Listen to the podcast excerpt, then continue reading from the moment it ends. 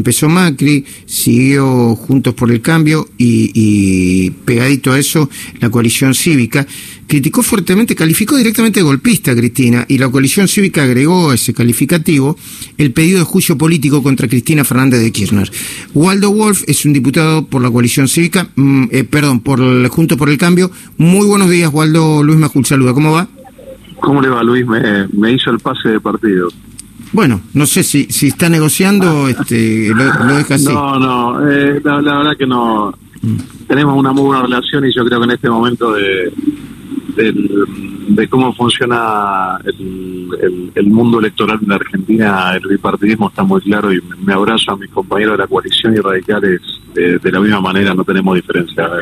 Bueno, su mirada sobre el, sobre mm, eh, la, carta de Cristina y, mm, lo que dice la oposición que usted integra. Bueno, es que la carta de Cristina es, eh, explícita. No, me parece que no reviste análisis porque ella misma dice que eh, detesta, denosta y propone destruir el sistema republicano como lo conocemos. ¿no? En 1789, mm, la Revolución Francesa se establece el funcionamiento de la República. Comienza la, la, Edad Moderna. Eh, y, esto es, es, previo a la Revolución Francesa, es la suma del poder público en cabeza del feudalista de turno. Usted mm, lo tiene muy claro y sus oyentes también.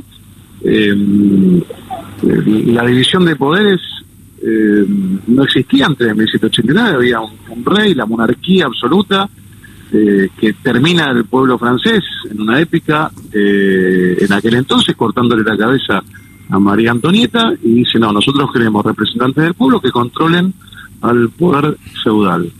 Y ella propone la suma del poder público en el poder feudal porque no le gusta lo que está pasando. Y lo que está pasando es la exhibición de sus realidades, porque ciertas causas que tienen un grado de avance significativo no pueden ser eh, destruidas de otra manera que destruyendo el sistema porque ya van a juicio oral y además el, el relato, la mentira, el lawfare no funciona porque son causas que empezaron durante su gestión con jueces elegidos durante su gestión muchas de ellas que tienen fallos importantes avanzados de Cámara. Bueno, el caso de Vudú es uno de ellos.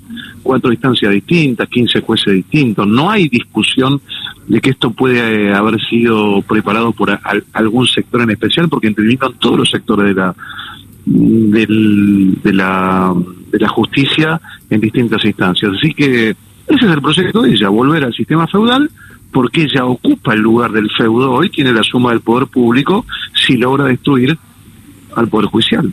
Eh, eh, doy una información de último momento. El Consejo de la Magistratura aprobó el regreso del juez Fara a la Cámara Federal. Recuerdan que el juez Fara es uno de los que fue apartado de la Cámara General, se apartó, creo que de motu propio, después de eh, dictar la exhibición de prisión de eh, Cristóbal López y de Fabián de Sousa. Lo hizo la comisión de selección con los votos del oficialismo y los magistrados, opuso el PRO, el juez lo confirmará el pleno del organismo y pasará al Poder Ejecutivo para la firma de un decreto, dice Infobae.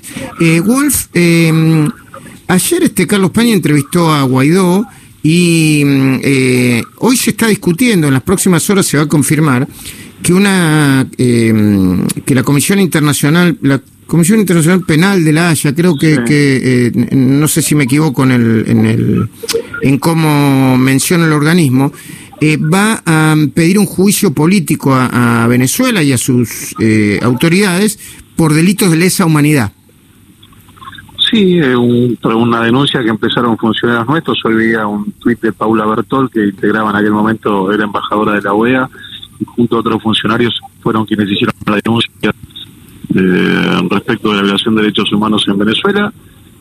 Esto está ratificado por Bachelet. Digo, a Bachelet no la podemos acusar ni de neoliberal, ni de derecha, ni que responde al imperio, ¿no? Una mujer muy identificada con, el progresismo que mm, ha, dicho y ha firmado y ha aprobado que, por ejemplo, en el año 2018 hubo 8.000 asesinados por parte de la fuerza de seguridad que dependen del Poder Ejecutivo venezolano. Esta semana veíamos a creo que 16 o 18 niños muertos porque debe escaparse de Venezuela. Tienen el, el exilio más grande del mundo, alrededor de 4 millones y medio de venezolanos fuera de Venezuela, es más grande que el sirio.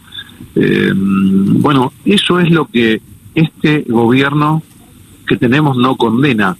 Un país que sufrió la dictadura como el nuestro.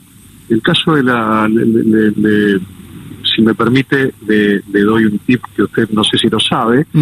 Es muy interesante el caso de la embajadora de Guaidó aquí en Argentina, Elisa Trotagamus. ¿Por qué? Porque su padre fue un porque su padre fue un argentino que se fue a Venezuela eh, perseguido por la AAA y ella vuelve de Venezuela, su familia, perseguido por el chavismo.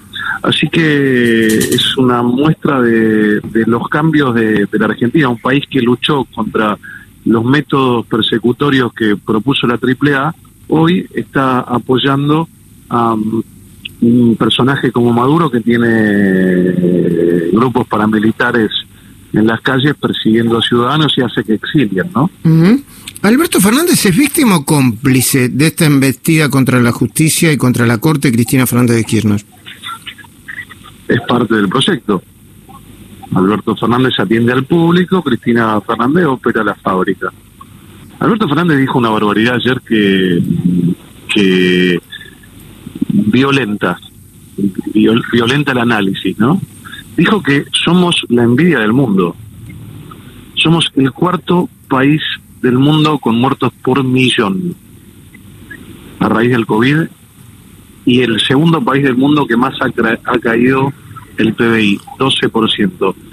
Yo no quiero entrar en la en lo binario de si somos eh, los peores o somos, o somos los mejores.